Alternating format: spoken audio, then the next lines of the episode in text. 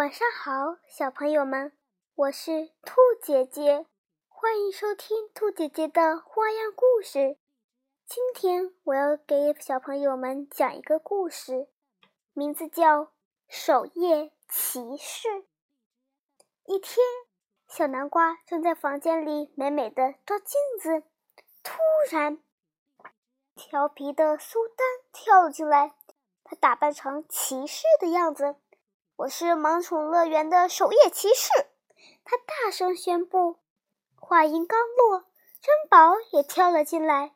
他穿着和苏丹一模一样。不，我才是萌宠乐园的守夜骑士。珍宝说。但什么是守夜骑士呢？小南瓜不解地问。就是萌宠乐园里最勇敢的宠物。苏丹大声地回答。那就是我，珍宝坚定地说：“不是我。”苏丹狂吼起来。这时，珍宝想到了一个好主意：“不如让我们比一比吧，谁赢得比赛，谁就是最勇敢的宠物。”他自信地说：“小南瓜，你来当裁判。”小南瓜才不想当骑士竞选赛的裁判呢，他只当过化妆舞会的裁判。不过，想到他的朋友们正需要他，最终他还是决定帮助他们。比赛很快就开始了，在宫殿大厅里，珍宝宣布了勇气比赛的第一项挑战——黑暗。珍宝熄灭了吊灯，房间变得一片漆黑。苏丹一点也不害怕，这主意确实不错。小南瓜紧张的自言自语道：“呵，灯亮着，也许更好呢。看来小南瓜可不太喜欢黑暗哟。”很快，第一项挑战结束了，么宠物们又跑进了另外一个房间，那里有一扇大大的窗户，透过窗户可以看到外面正下着大雨，电闪雷鸣，哇咔咔。轰隆隆！下一项挑战是雷声。苏丹大声地说：“雷声震耳欲聋。”珍宝和苏丹对视着彼此，坚定地站着。这次小南瓜也很勇敢，一直坚持到比赛结束。下下面请准备第三项挑战。小南瓜喊。回到大厅。珍宝拿出一个罐子。第三项挑战是谁不怕蜘蛛？哇，我可是一点也不怕蜘蛛哟！苏丹骄傲地说：“我什么都不害怕。”突然，远处传来一声响亮的吼叫：“呜呜！”这是什么声音？苏丹小声地问。看到紧张的苏丹。小南瓜突然有了一个绝妙的好主意。哦，那只是小南瓜装作很震惊的样子。是怪兽！你们听过怪兽的故事吗？怪怪兽！珍宝和苏丹齐声问道，并一下子蹦到了彼此的怀里。小南瓜见状，忍不住要笑出来了。他继续添枝加叶。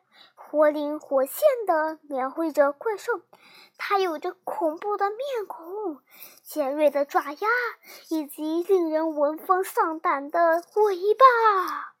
接着，小南瓜宣布：“谁不怕怪兽，谁才是萌宠乐园当之无愧的守夜骑士。”说完，他们开始进行最后一项比赛。苏丹和珍宝踮着脚尖走进大厅，在一扇门前停了下来。他们轻轻地推把门推开了一条缝。啊呜！那是什么？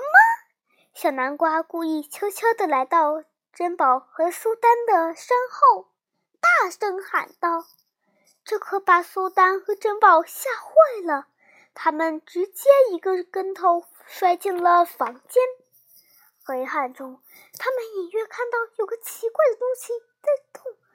怪兽现身了！是怪兽！苏丹大叫：“它是真的，是真的！”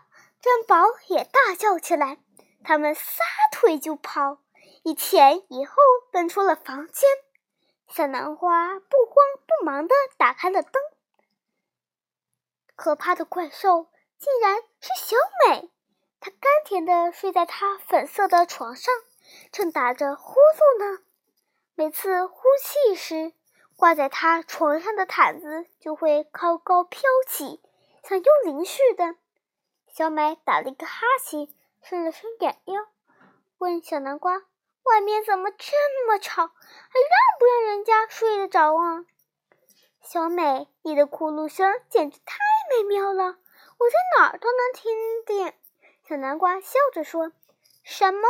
我从来不打呼噜的。”小美边说边懒洋洋地躺下了。苏丹和珍宝逃跑后，没有听到任何危险的声音，于是他们又蹑手蹑脚地回到了房间的门口。